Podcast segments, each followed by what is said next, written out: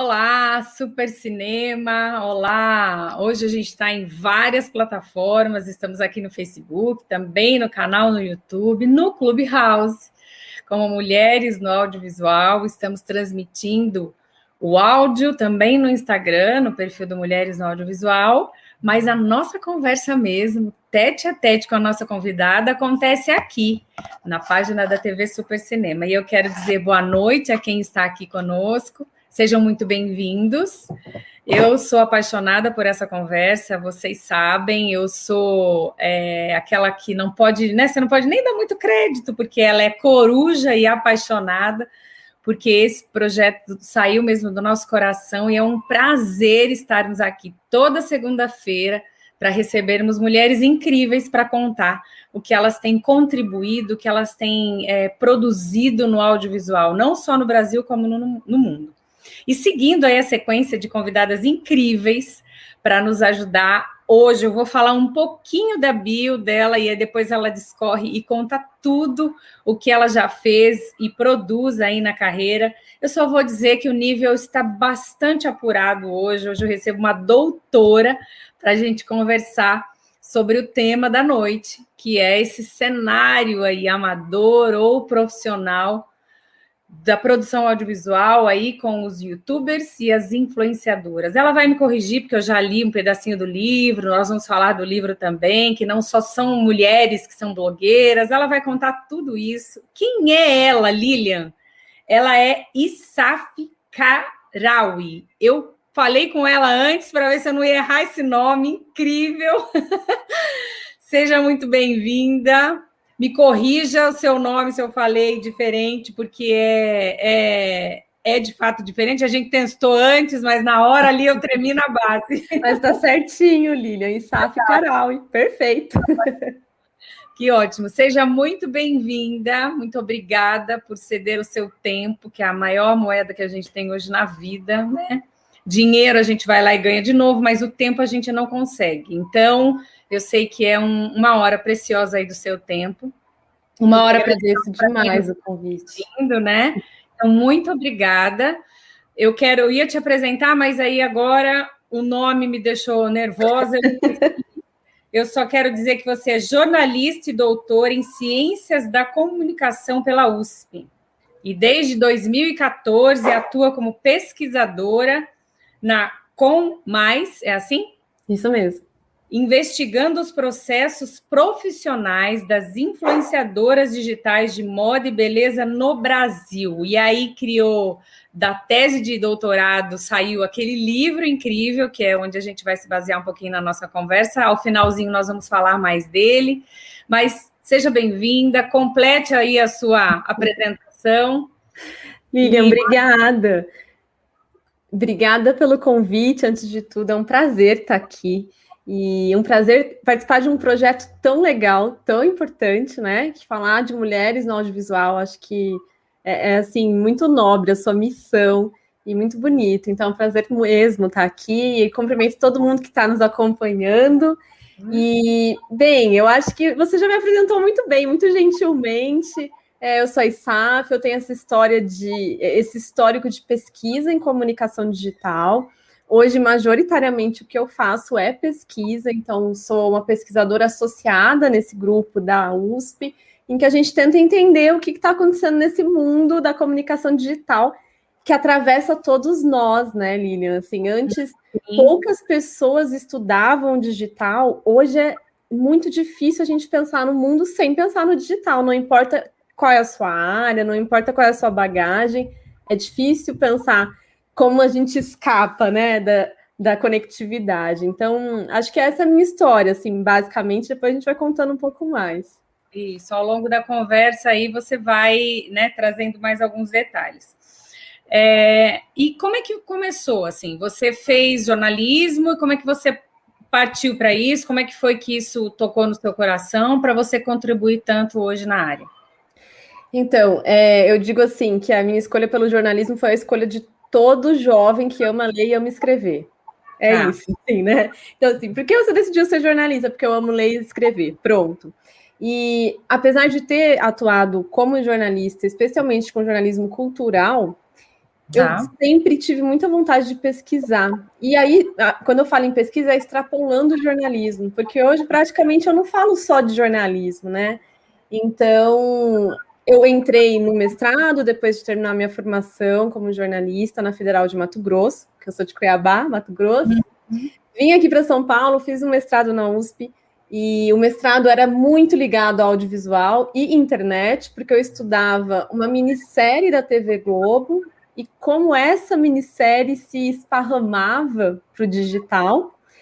E quando, enquanto eu fazia essa pesquisa de mestrado, tudo que eu lia, tudo que eu estudava, alguém falava de blogueira de moda. Tá. E eu estudando blogs de televisão e toda hora alguém falava de blogueira de moda, eu fiquei com aquilo, fiquei com aquilo, falei, não, eu vou ter que estudar blogueira de moda, elas estão me chamando, né? Uhum. Eu vou ter que tentar entender. E foi quando eu comecei a pesquisar as blogueiras de moda.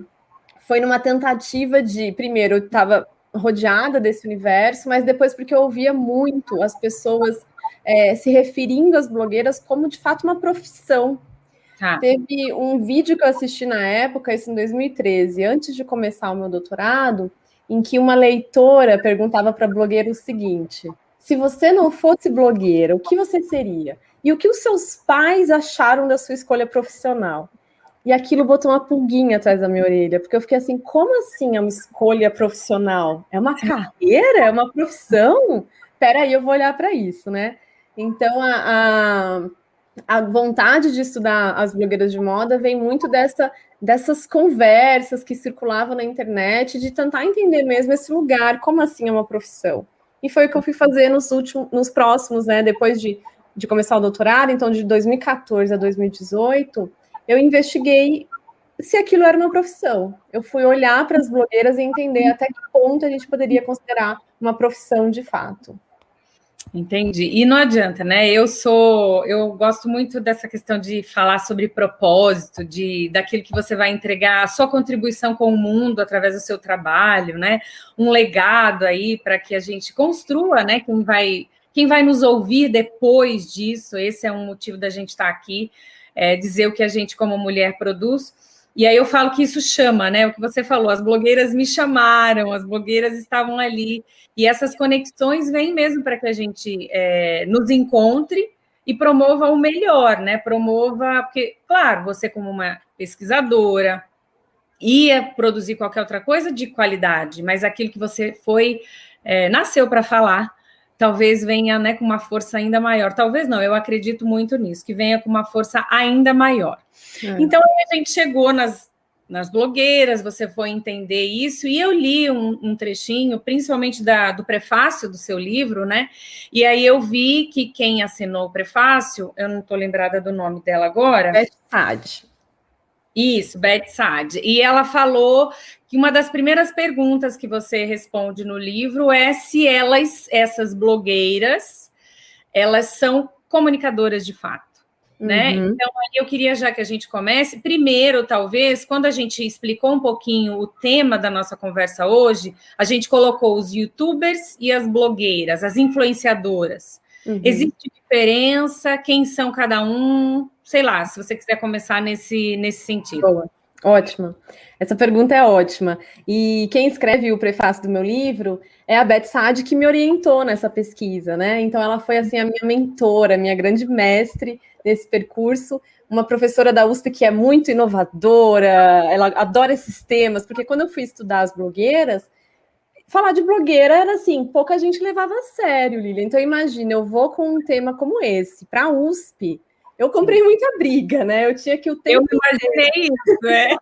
Eu falei, se ela em nenhum momento da conversa contar, eu vou perguntar se foi natural. É, mas aconteceu, e o tempo inteiro eu precisava provar que aquele assunto era importante. Tá. Porque hoje a gente fala de influenciadores com muita naturalidade. Na verdade, a gente abre o feed, a gente dá de cara com 10 influenciadores de uma vez.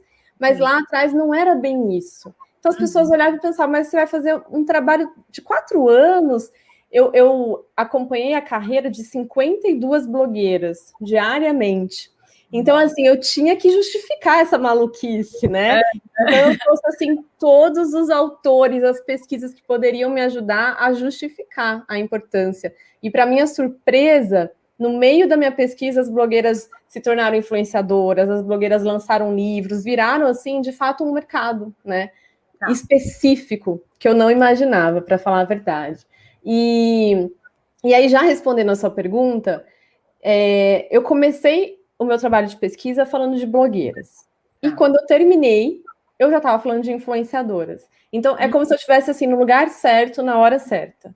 Uhum. É, eu, eu acompanhei essa virada de chave. O, o, momento em que elas falaram, eu sou influenciadora. E, uhum. e isso está no meu livro, isso está nas minhas pesquisas. Exatamente quando isso aconteceu, quando é que foi a primeira vez que elas se nomearam uhum. influenciadoras, né? E o que, que tem de importante nesse processo? As blogueiras de moda, elas, assim como os influenciadores, elas se constroem na rede por conta das, das redes também que elas vão construindo ao redor de si.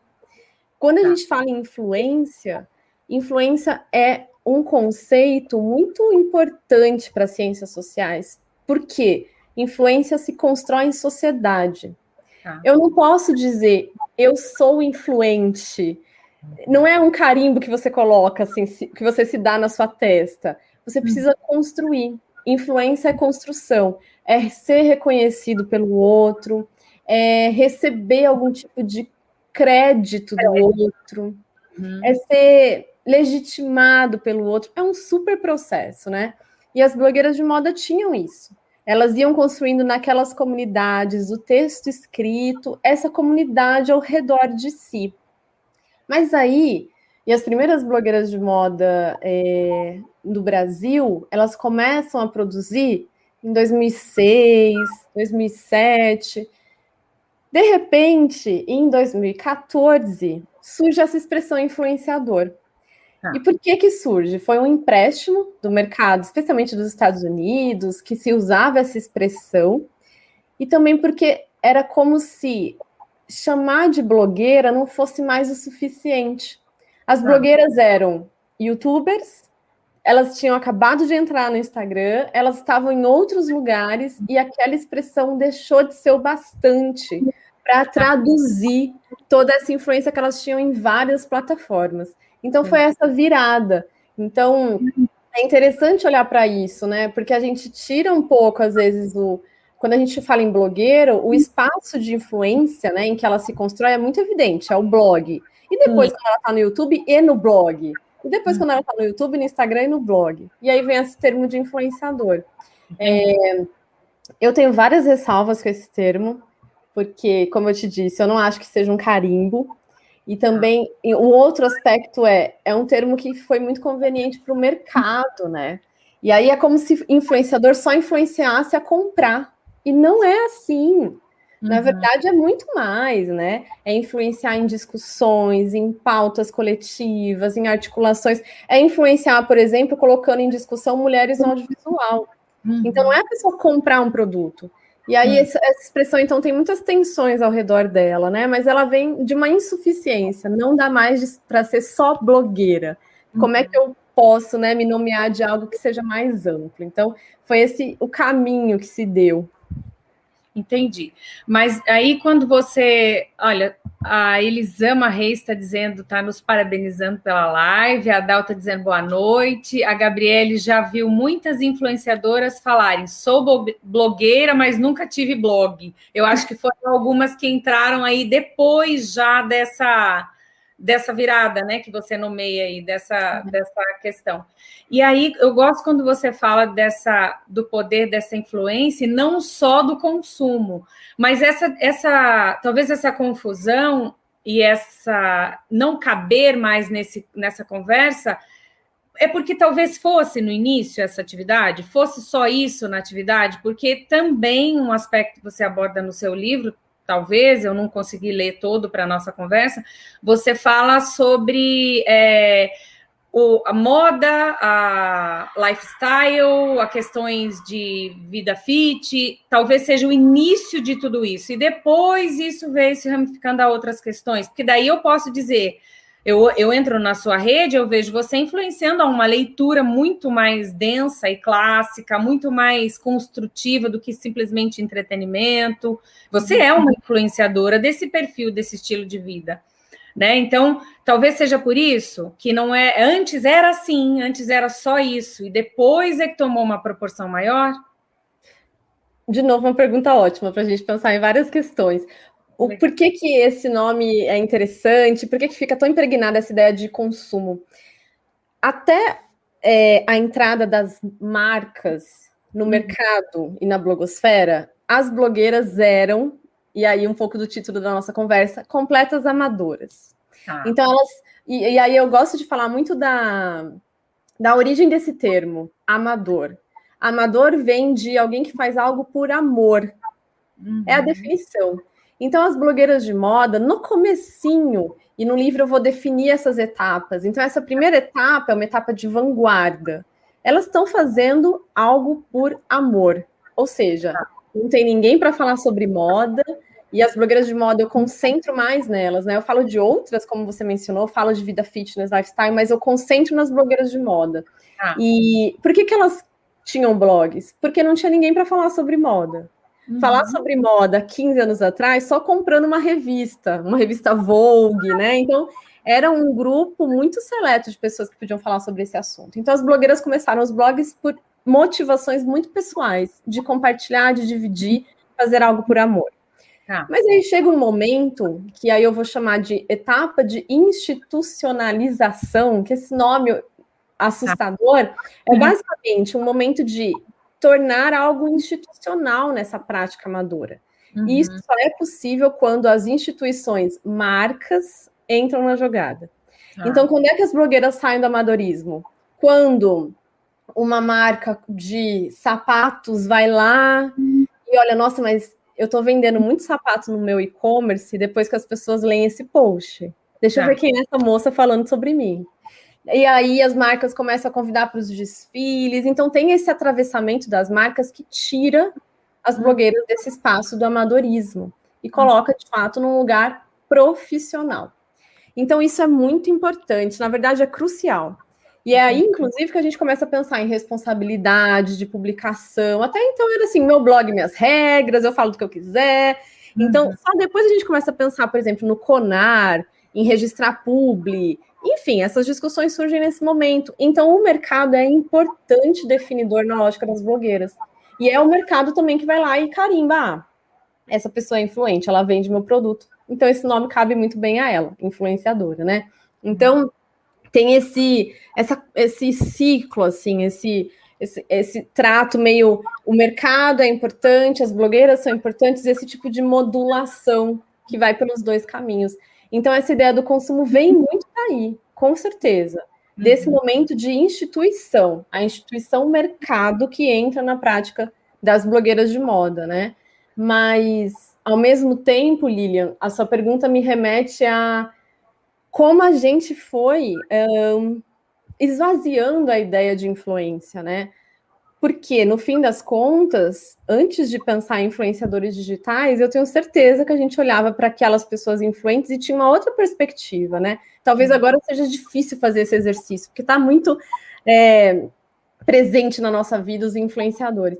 Mas se a gente pensa num professor numa escola uh, de ensino fundamental, ele é uma influência importantíssima na vida de uma criança. Uhum. Ou aquele professor do ensino médio que falou das profissões possíveis para alguém go que gosta de escrever. Nossa, ele é uma influência para o resto da vida. Sim. Mas talvez não seja um influenciador digital, né? Então, uhum. assim, a gente sempre soube o que é influência, que são essas relações sociais, né, que eu estava te contando. São relações que acontecem na nossa vida. Eu sou influente na minha num grupo social específico, você é influente em grupos sociais específicos, não necessariamente não tem a ver com milhões de seguidores, não tem a ver com nada disso, tem a ver com relações, né? Uhum. Então acho que a gente foi se perdendo um pouco nessa definição, muito por conta do que a gente tem no mercado hoje, né? Entendi.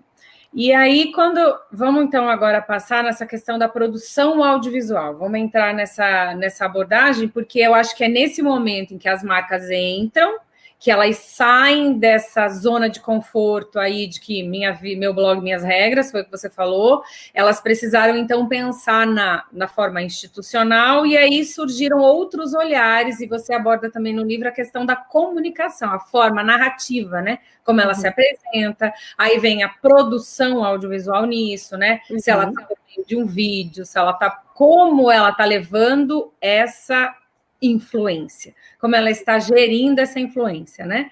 E o que, que você traz com relação a isso? Do, do o que, que mudou de antes, então, uhum. para esse momento em que ela olha e vê, não, não dá mais para brincar. Eu sou mesmo de fato uma influenciadora e eu tenho que encarar como minha profissão. Boa.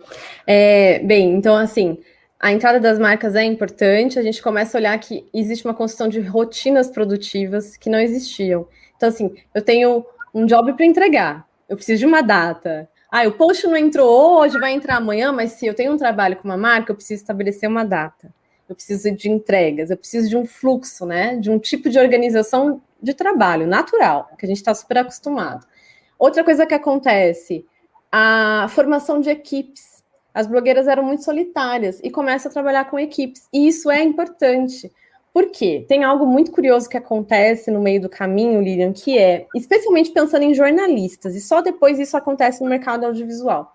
Quando as blogueiras chegam, elas representam uma ameaça, porque ah. ninguém sabia quem eram elas. Isso é lá 2011, 2010. Imagina, você está lá trabalhando como um jornalista, e de repente começam a aparecer textos de uma pessoa que não é jornalista, que tem um blog, e esse texto rende muito mais comentários, repercute muito mais do que um texto de um jornalista. Então as blogueiras eram vistas assim, houve um momento de muito rechaço. Ah. Na verdade, a mídia era a primeira a dizer que as blogueiras eram inúteis, que eram tá. fúteis, que eram, enfim.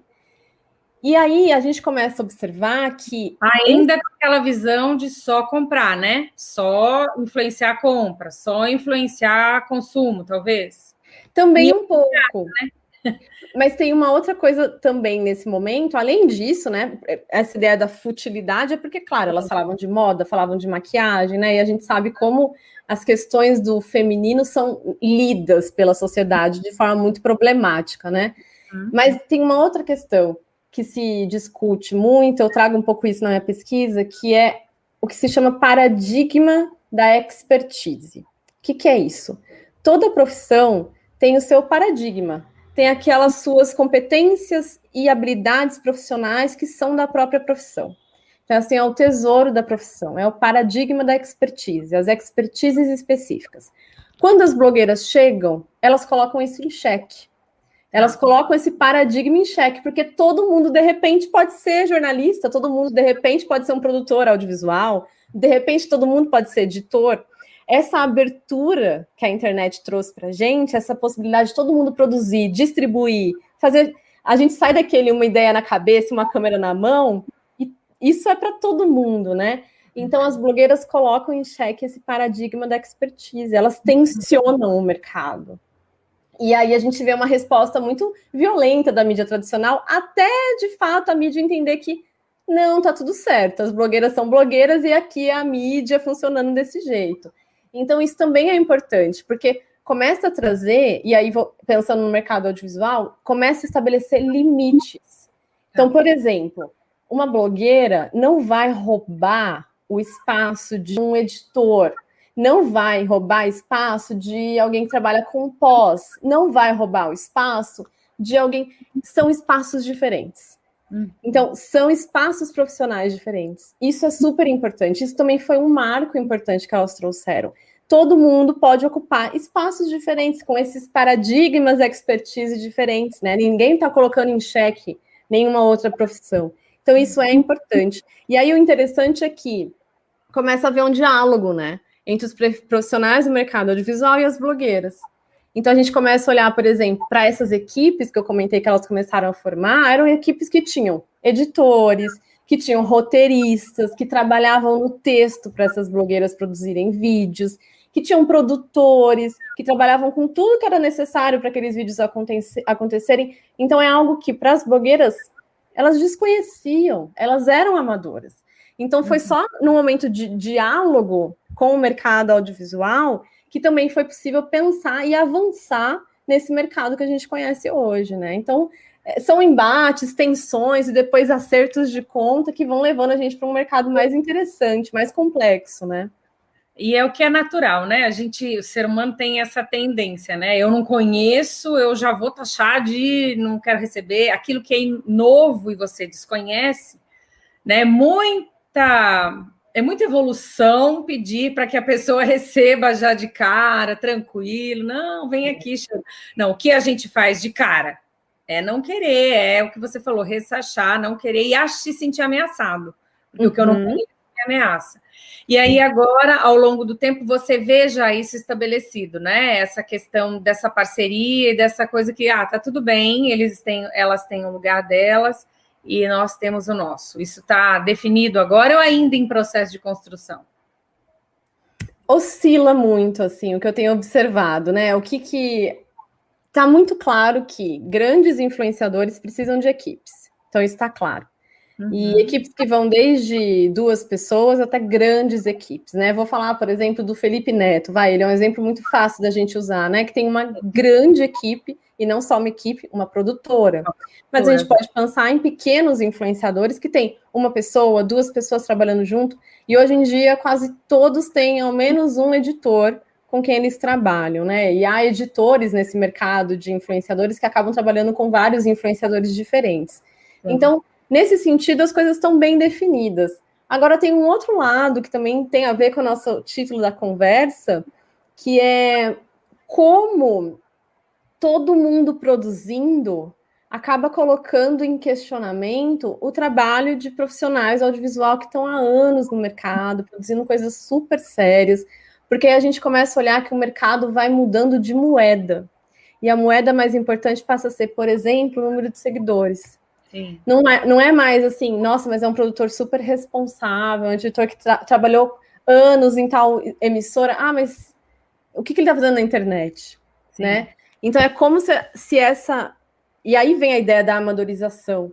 Quando todo mundo pode produzir conteúdo na internet, é muito fácil a gente perder a régua, a gente ah. perder o parâmetro. E aí o risco que a gente corre também no mercado audiovisual é que profissionais vão ficando para trás, porque não entraram nessa nova regra do jogo, entre aspas, aqui, né? Então, essa dinâmica que é muito legal, todo mundo poder produzir é maravilhoso. A gente ter ferramentas, a gente usar aqui um StreamYard para fazer um ao vivo é genial, é incrível. Então, assim, eu não tenho mais que ir na, na televisão, bater na porta e pedir, ai, por favor, eu quero um programa ao vivo. Isso é incrível. Ao mesmo tempo, enquanto a nossa live acontece, eu imagino que diversas outras devam estar acontecendo. E aí, o que, como é que eu defino, né? o que, que é eu devo assistir ou não devo assistir, o que, que é bom, o que, que não é, o que, que foi bem produzido, o que, que não foi, o que, que teve investimento de tempo, o que, que não teve, enfim. E aí, esse é um risco do profissional é, do audiovisual se perder um pouco nesse cenário que é, de fato, da amadorização extrema dos profissionais youtubers, dos profissionais audiovisuais. É, assim, realmente uma torre de Babel, né? Todo mundo ali falando línguas diferentes sem conseguir se entender muito bem. Então, isso pode ser um risco para o tá. mercado pensando de forma mais ampla. Quando você fala de trocar moeda, é exatamente o nome, a carreira estabelecida de alguém que de fato vem né, construindo profissionalmente aquilo, versus o número de seguidores que eu tenho numa rede social. Né? Então, a, a, é, talvez até o produto em si do audiovisual, né? Uma peça muito bem feita, um filme muito bem feito, um vídeo, uma, sei lá, uma aula muito bem feita, perde-se por conta desse, que é o que você falou no comecinho, né? Os jornalistas com receio, porque um artigo de uma, um blog, um texto de uma blogueira estava dando muito mais ibope. Sim, sim. Não é? É exatamente isso. Lilian, eu sempre faço uma associação, é, aqui anotando uma palavra que você disse para usar. Eu sempre tá. faço uma associação que eu acho problemática em muitas medidas. Ultimamente as pessoas têm escolhido médicos pelo número de seguidores dos médicos nas redes pelos vídeos que eles fazem, que eu acho que são super importantes, mas assim, por aquilo que eles performam no digital. E aí eu fico pensando, poxa, mas na minha concepção, aqui SAF falando, tá? Não é pesquisa, nada. Na minha concepção, a escolha de um médico é algo tão sério, né? Que requer uma recomendação de um ex-paciente, uma conversa com outras pessoas, uma decisão de, de olhar lá o que, que ele fez, onde ele estudou, ele já fez quantas cirurgias. E a gente mudou a moeda. A gente vai lá e procura o médico porque ele tem muitos ou poucos seguidores, porque chegou um vídeo dele para você. E aí, de novo, por um lado, isso é incrível. Porque se a gente tem um bom médico, competente, fazendo vídeos legais, produzindo coisas interessantes, ele consegue ampliar o discurso dele e chegar em muito mais gente. Por outro lado, às vezes é alguém que entendeu a regra do jogo e está ali, né, usando outros, outros caminhos, né? E eu quero deixar muito claro aqui, assim, que eu estudei blogueiras não para criticá-las em nada do, do, tipo. Na verdade, quem me acompanha nas minhas redes sabe que eu adoro, que eu sou super entusiasta, mas a gente sempre tem que olhar para o outro lado da moeda, né? É incrível que todo mundo possa ser um blogueiro influenciador, e do outro lado, mas do outro lado a gente também vai perdendo um pouco esses parâmetros, essa expertise de fato, né? Então, acho que são coisas para a gente pensar. No ano passado, compartilhar com você, eu participei de um evento que era uma mostra internacional. Então, eram artistas do mundo inteiro, especialmente da Espanha e do Brasil, que fizeram uma mostra muito linda é, online. Então, assim, você podia caminhar por, pela exposição, olhar as telas, olhar as projeções, enfim. E eu participei de uma de um, desse evento dando uma palestra falando um pouco sobre o digital e como os artistas poderiam usar. E uma angústia que aparecia demais nos comentários durante a, a nossa conversa era justamente essa. Ah, eu tenho uma carreira consolidada, eu tenho exposições no mundo inteiro, eu não consigo levar isso para o digital. E aí a questão é: não é que não consegue porque o trabalho não é incrível, é incrível. Uhum. Não é. Esse processo de entrada no digital ele é muito cruel, porque todas as suas credenciais do mundo offline, entre aspas, de novo, ficam para trás. Trás. E tá todo mundo ali no zero a zero, né? Exatamente, tá todo mundo no zero a zero. Então, por exemplo, não importa que eu fiz, não importa, de novo, entre aspas, né? Não uhum. importa que eu tenha um mestrado, um doutorado na USP, eu entrei no Instagram, eu tô com zero igual todo mundo. Uhum. E eu vou ter que ir construindo a minha reputação todos os dias ali. Com base em que, Saf? Em vídeos do TikTok?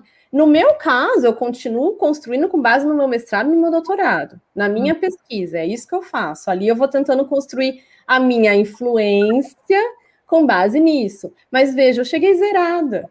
Sim. Então, aquilo que eu tinha em outros espaços, se eu vou num evento acadêmico, por exemplo, as pessoas me conhecem. Ah, ela publicou aquele texto. Sim, se eu lá no digital, zerado. Então, isso é muito cruel, né, Lilian? É muito cruel, é desanimador.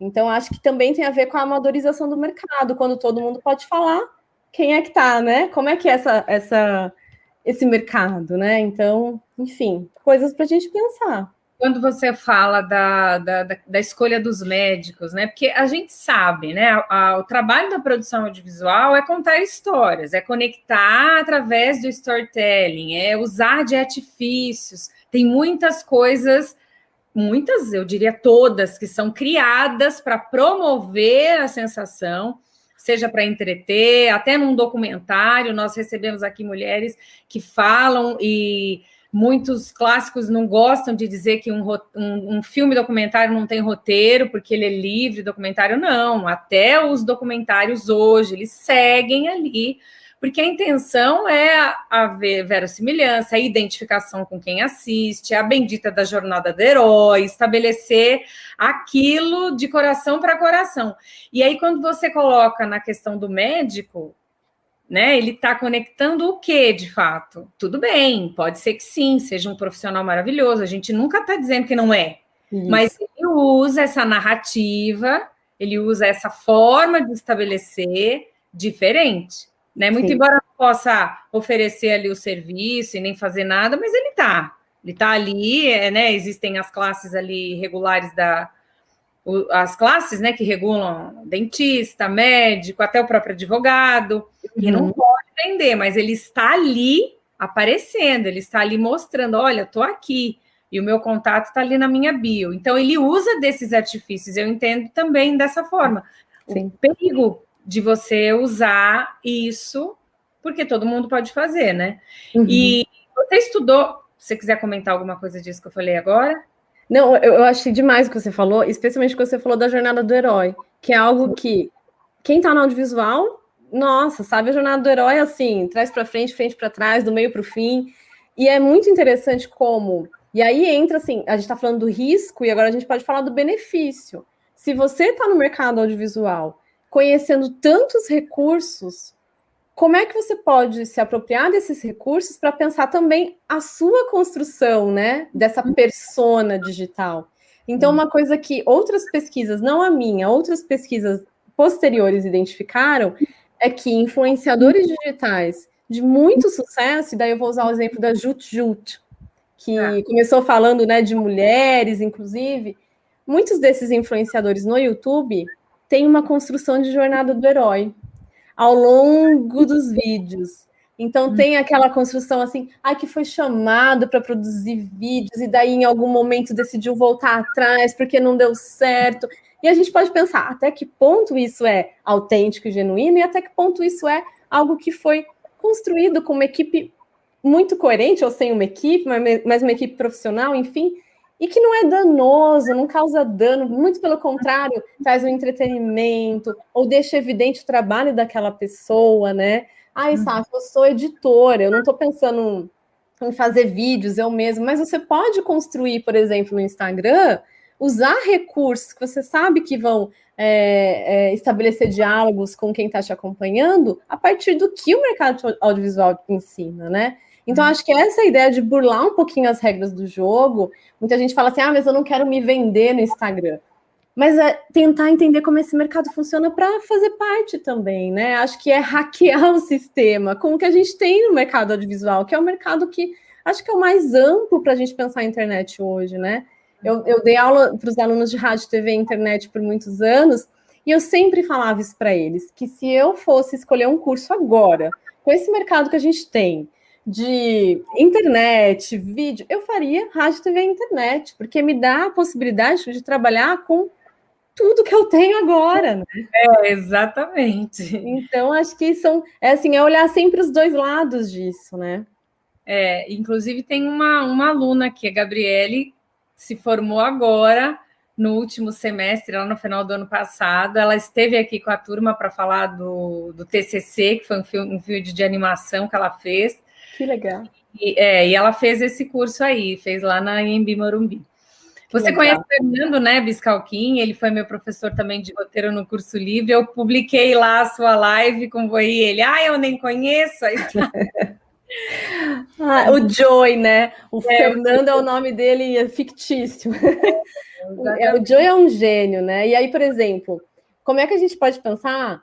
É, os influenciadores e youtubers, muito rapidamente, começaram a trabalhar com bons roteiristas. Sim. E isso é evidente, evidente, assim. Uhum. Então, a gente tem o Felipe Castanhari, por exemplo, que é um... Hoje trabalha bem menos no YouTube, mas tem uma série própria na Netflix por conta ah. do trabalho dele no YouTube.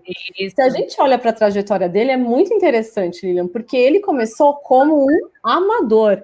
Ele era um jovem, acho que assim, saindo da da infância, assim, ele foi fazer vídeos. Qual que seria a primeira reação de um profissional audiovisual olhando para ele? Ai, quem é essa criança fazendo esses vídeos bobos na internet? Com o tempo, ele foi entendendo, e isso pode vir também da entrada das marcas, as marcas cobrando, ele foi entendendo que talvez ele tivesse que organizar uma equipe. E na hum. equipe dele, ele tinha é, grupos de roteiristas trabalhando com ele, para ele poder desenvolver vídeos complexos, vídeos incríveis que professores usam em sala de aula, vídeos em que ele fala da Segunda Guerra Mundial, enfim. E isso é trabalho de roteirista. E é. claro, não preciso nem dizer, né, do editor, do quem faz pós, enfim, nada disso. Animação. Então, ele rapidamente entendeu: eu preciso de alguém aqui para me tirar desse lugar de amador e me colocar nesse lugar de profissional. Quem? Profissionais de rádio, TV, internet, do audiovisual, do cinema, jornalistas, enfim, redatores. Aí é, é, muito como o mercado foi se adaptando e a abertura também do audiovisual para esses novos atores, personagens do mercado, né? É, e não é à toa que aí a Netflix comprou, né? Tá lá, comprou, os players vão olhar e vão ver várias séries que a gente viu nascendo como webséries, coisinhas ali bem amadoras, caseiras, né? Os, os players vendo e tendo um olhar mais, eu só posso ajustar aqui aqui e é um produto para ser vendido de fato, né? Bom, maravilhoso. Eu quero falar um pouquinho mais agora sobre você como esse projeto aí do seu livro. A gente está aí partindo para o finzinho. Eu quero ler um trechinho. É, eu já te apresentei, todo mundo que está aqui já viu, já ouviu aí o que você, a, a carga de, de, de contribuição, de conhecimento que você veio ao longo desses anos aí construindo. Mas eu queria apresentar, a gente vai falar do livro, eu queria apresentar um pouquinho e ler um trechinho do que a Beth falou no prefácio do seu livro. Olha só, se não, não é alguém que a gente tem que parar para ouvir o que está falando quando se trata de ISAF. Olha aqui, ó. É, deixa eu ver. Ai, cadê o pedacinho que eu achei maravilhoso quando ela falou? Aqui, ó. A maior qualidade de um pesquisador é a capacidade de explorar seu objeto de pesquisa, avançar no conhecimento e traduzir sua, suas descobertas para a sociedade, para o leitor não acadêmico e para o público interessado em entender o seu cotidiano. E essa qualidade transborda em ISAF.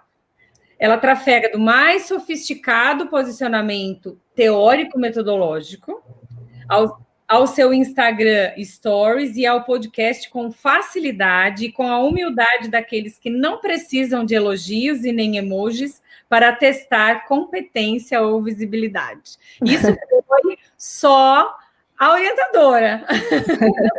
não é a, a Beth batendo palmas. Foi só a orientadora dizendo de quem acompanhou ali ao longo do, do processo todo. Você já contou um pouquinho sobre como é que foi. Eu ia te perguntar se foi um desafio quando você apresentou o tema, né? E ao longo de todo o processo você teve que é, provar a importância do que você estava falando e está aí hoje. Queria que daqui a pouco a gente colocasse a foto do seu livro e você falasse um pouquinho mais dele. É, Pode ficar à vontade, conta um Vou pouquinho. até pegar ele aqui, Lilian, que ele fica aqui comigo, me fazendo companhia. ele vai aparecer também, né? Ai, ótimo. Então tá aqui os gêmeos. Exatamente. Olha, de blogueira a influenciadora. Isso mesmo. Esse livro, vem, você falou, você já foi muito generosa. E lendo esse trechinho do texto da Beth, ela apresenta o meu livro. Eu fiquei muito honrada dela apresentar, porque a Beth Saad, ela é uma referência, ela foi uma das primeiras pesquisadoras do Brasil a discutir o digital, uhum. isso em um momento em que o digital era uma grande utopia ainda. Então eu fiquei muito contente com esse prefácio. E o livro é, na verdade, assim, é uma forma de condensar os principais achados da minha pesquisa. A minha tese de doutorado é um trabalho de 333 páginas que eu tentei traduzir para um uhum. formato mais leve, mais assim, acessível, digamos assim. Ele é muito, claro, acadêmico, teórico, mas ele traz exemplos do dia a dia. Ele fala de blogueiras que a gente acompanha, Camila Coutinho, Camila Coelho, Tássia Naves. Então, tem muito a ver com a nossa realidade, né? E, e eu queria até dividir uma coisa, Lilian, que está aqui no livro, que eu acho que pode ser legal para a gente pensar o mercado audiovisual, se você me permite fazer esse, esse, essa, essa discussão. Tá. No finalzinho do livro, eu vou falar de habilidades profissionais e competências profissionais que as blogueiras de moda têm e que são uhum. muito particulares as blogueiras de moda.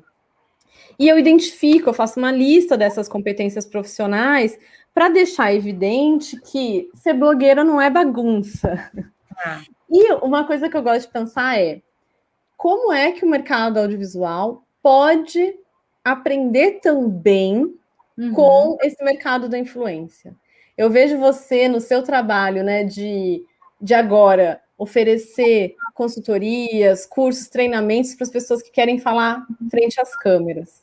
Isso é, Lilian, com certeza, uma habilidade que as blogueiras desenvolveram de forma intuitiva. Uhum. E agora a gente tem a chance de cortar caminho, por exemplo, com você. Lilian, me ajuda. E as blogueiras precisaram de anos para aprender, né? Nessa ideia do amador. Então, eu gosto sempre de enfatizar. As pessoas falam muito no sentido de, ah, a blogueira fulana, Beltrana, que tem milhares de seguidores, eu vou chegar lá, vai ser muito difícil. A gente tem outros caminhos que elas precisaram ir achando assim. É, chegaram na internet, todo mundo usa essa brincadeira, quando era tudo mato e foram carpindo, carpindo até construir um edifício, um edifício, né? A gente não precisa passar por esse momento, né? E, e no livro eu vou identificar essas competências profissionais que eu acho que podem servir para o nosso mercado. Tá. Uma delas é blogueiras de moda e atuais influenciadoras têm uma competência profissional que é a da curadoria. Ser curador, a gente fala muito em curador de arte, mas a gente Sim. também tem um curador da informação. Uhum. A gente vive um momento de uma avalanche de informação. A gente consome muito.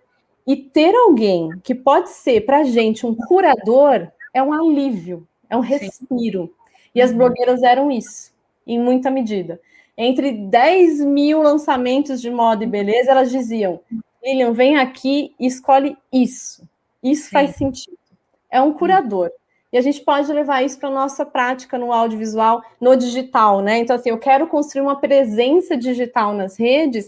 Será que eu posso fazer isso por curadoria da informação? Eu posso ser um curador para o meu mercado? Eu sou um editor, eu vejo novidades o tempo inteiro. Será que meu Instagram pode ser um veículo de curadoria? Uhum. Isso é uma habilidade profissional das blogueiras de moda. Uma é. outra habilidade profissional das blogueiras de moda, que hoje a gente até banalizou, é o conhecimento do nicho. Todo mundo fala de nicho hoje, né? Descubra o seu nicho, descubra o seu nicho.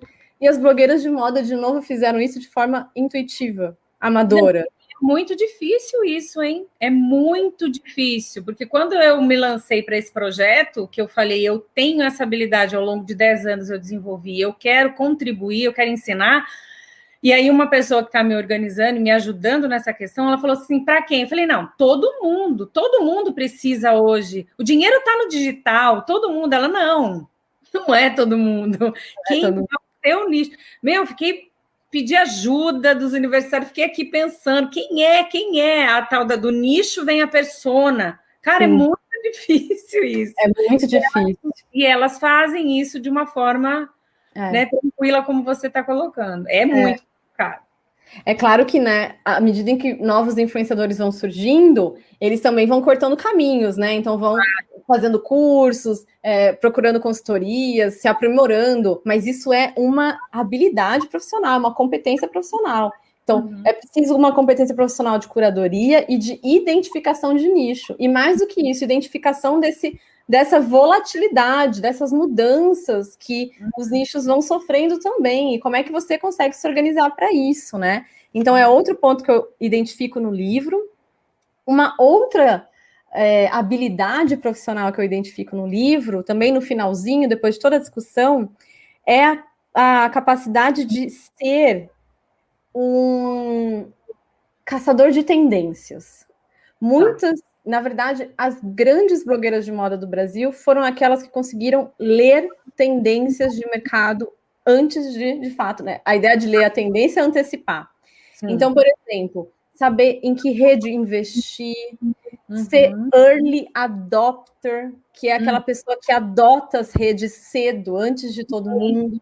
Uhum. O Clubhouse, por exemplo, né? Quem chegar no Clubhouse agora vai construindo primeiro uma, uma, uma história ali dentro, né? Então as blogueiras também tinham isso, de ser identificadoras de tendências. Então, como é que a gente pode levar isso para o mercado audiovisual? Para a construção de uma de um posicionamento nas redes, essa, esse olhar para a tendência, para o que faz sentido e que não faz sentido, que também é super difícil, né?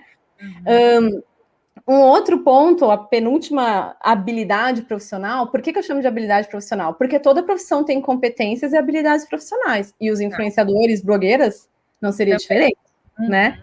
Uhum. E aí, essa outra competência é o que eu vou chamar de uma expertise transmídia. O que, que é isso? Conseguir pensar conteúdo que é potente e possível para muitas plataformas. Por isso, essa ideia de transmídia, que trafegue por muitas mídias diferentes. Se a gente pensa num texto de blog, ah, igual, o, o que você faz aqui é genial, Lilian. Estamos no Clubhouse, e depois isso vai virar um trechinho para o Instagram, e depois e isso vai ser também exibido ao vivo. Isso é uma expertise transmídia, é pensar como um conteúdo tem a possibilidade de se espalhar no digital. Uhum. E também é parte, pensar produção transmídia. Começar é. a produzir com essa perspectiva, não é depois que terminou e agora o que, que eu faço com isso? É isso. começar do zero a pensar em transmídia. Muita gente produz, produz, produz, depois não sabe é, o que é, fazer. Exatamente. São diferentes, mas se você. Existe algo que é talvez comum ali, uma coluna que você consegue adaptar, né? Hoje não dá tempo de você produzir para tudo, né? Eu vi pessoas aí se queixando, ai meu Deus, esse Clubhouse chegando agora, mais uma coisa. Eu vi um curso, Isaf, eu mandei para minha sócia, eu vi um curso, um cara já está vendendo um curso de como administrar também o Clubhouse, mais uma. É. Então, se você tiver né, essa noção, você produz um conteúdo e adapta para as outras, né? Porque Isso. a coluna, muito embora sejam diferentes, existe uma forma de fazer trans, uhum. né? É, exato. É exatamente esse o pensamento. Não é copia e cola de uma rede para outra, é Não. adaptar de uma rede para outra, pensando nas particularidades. E isso é uhum. muito legal. Teve um momento na blogosfera de moda muito interessante que era as blogueiras, isso em 2012, começou a surgir um burburinho que era: e agora? O que eu faço com o look do dia? Porque elas postavam o look do dia no blog e colocavam as informações do look. E o Instagram chegou. Então elas não sabiam mais o que fazer com o look do dia. Daí elas começaram a fazer algo muito interessante. Elas postavam o look no blog e um sapato no Instagram, uma blusa no Instagram. Olha que coisa curiosa. É um pensamento transmídia. Sim. É um jeito delas conseguirem amarrar essa produção. Então, isso também faz parte, né? Se tiver um profissional do audiovisual do lado das blogueiras pensando nisso, melhor. Mas se eu for o profissional do audiovisual que quero pensar num posicionamento para as redes a partir disso, é uma possibilidade, né? Hum, então, Dá para aprender com as blogueiras. Mas, e a última questão de competência profissional que eu elenco no livro, já que a gente estava falando do livro nesse finalzinho, Sim. é o que eu chamo de gestão da visibilidade. Uhum. Gestão de visibilidade é entender que estar no digital é construir uma presença, é construir uma, uma performance. Uhum. Não é uhum. fazer teatro, não é mentir, mas é conseguir revelar o melhor do seu eu, uhum. o melhor da sua profissão. E isso é importante porque a influência, a relação com o outro vem também de tornar o seu trabalho visível. Quando a gente estava falando que o digital zera todo mundo, você precisa tornar seu trabalho visível. Ah, eu estou há 20 anos trabalhando com pós-produção. Ou eu trabalho com motion há 20 anos. E os seus trabalhos estão no digital? Não, não estão, mas são 20 anos. Então eles precisam estar, porque você precisa fazer a gestão da sua visibilidade. Uhum. Não é presumir que, que as pessoas vão procurar por tudo. É claro que vão, mas você também pode ser dono dessa gestão, né? Uhum. Então, controlar essa visibilidade, o que você mostra, o que não mostra, o que dá mais ênfase e menos ênfase, né? Então, são as competências profissionais das blogueiras que eu identifico aqui no livro, no de blogueira influenciadora. Eu nem falei que ele é da editora Sulina. Tá. É, e aí, para quem tiver interesse, está tudo lá no site da editora Sulina e pode vir conversar comigo também sobre o livro. Depois tem eu mando também, né? também. Tem aqui, tem na sua bio também, né? O link para ir direto para compra. Vamos Sim. colocar aqui também no chat o arroba da ISAF, mas é, é o nome dela, a gente só repete aqui. Uhum. É o Instagram. E na, no link, na bio da ISAF, tem lá o link para você adquirir o livro.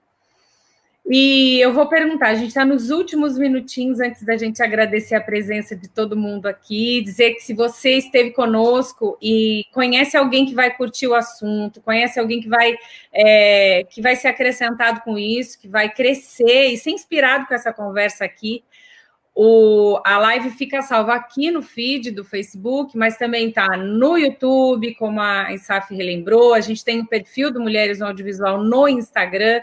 Então, você pode rever isso o momento que você quiser. A gente vai fazer uns recortes aqui ao longo da semana também, para quem não pôde ver, ser lembrado tem um conteúdo imperdível aqui.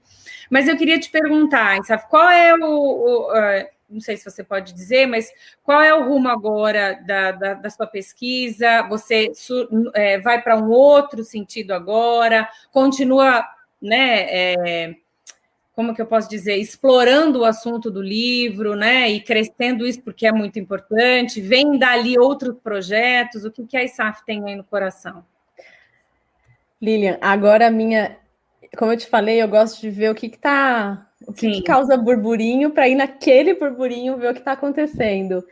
A, a ISAF se treta, ela quer falar das tretas. E agora, a minha questão que tem me chamado é a seguinte questão: viramos todos blogueirinhas?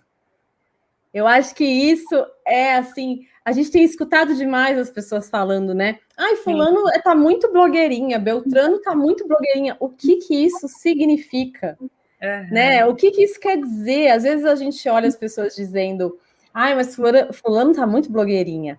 Primeiro que a gente já tem um diminutivo, né? Inha. Eu ia... Isso. Uhum. Não é blogueira ainda. Né? É, é meio que.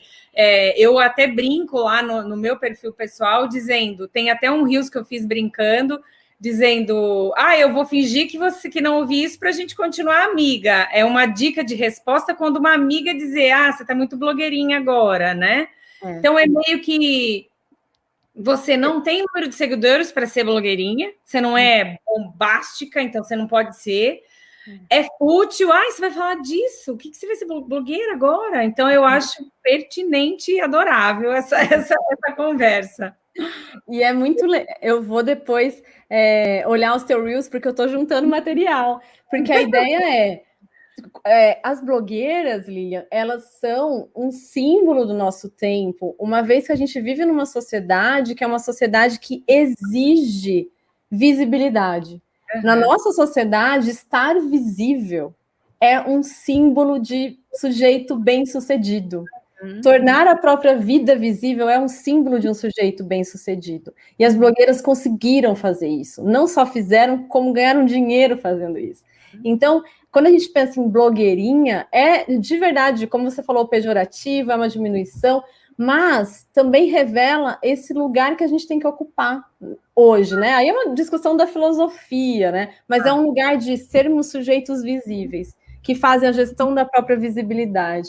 Então, como isso vem impactando as nossas vidas de muitas formas. Para o bem, claro, porque quem não quer falar do próprio trabalho e das mudanças que promove no mundo, né? Uhum. E também do outro lado, com essa pressão toda que a gente vê aí as pessoas vivendo. Então, eu então, acho. Que... Olha só, é isso aí. Se segura na cadeira, que tem conversa mais instigante ainda para poder esclarecer e nos ajudar, né? Nos inspirar aí nessa gestão, nessa produção de conteúdo, esse conteúdo de valor, o que, que é, o que, que não é.